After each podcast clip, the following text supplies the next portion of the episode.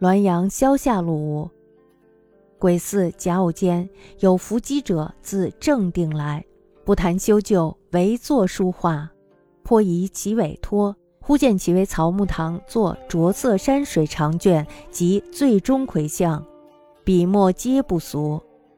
又见赠董曲江一联曰：“黄金节刻心犹热，白首还乡梦更游。”亦哭萧曲江之为人。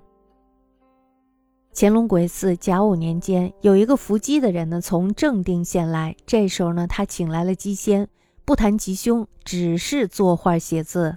我很怀疑呢，这个伏击的人是假借书画，另有所图。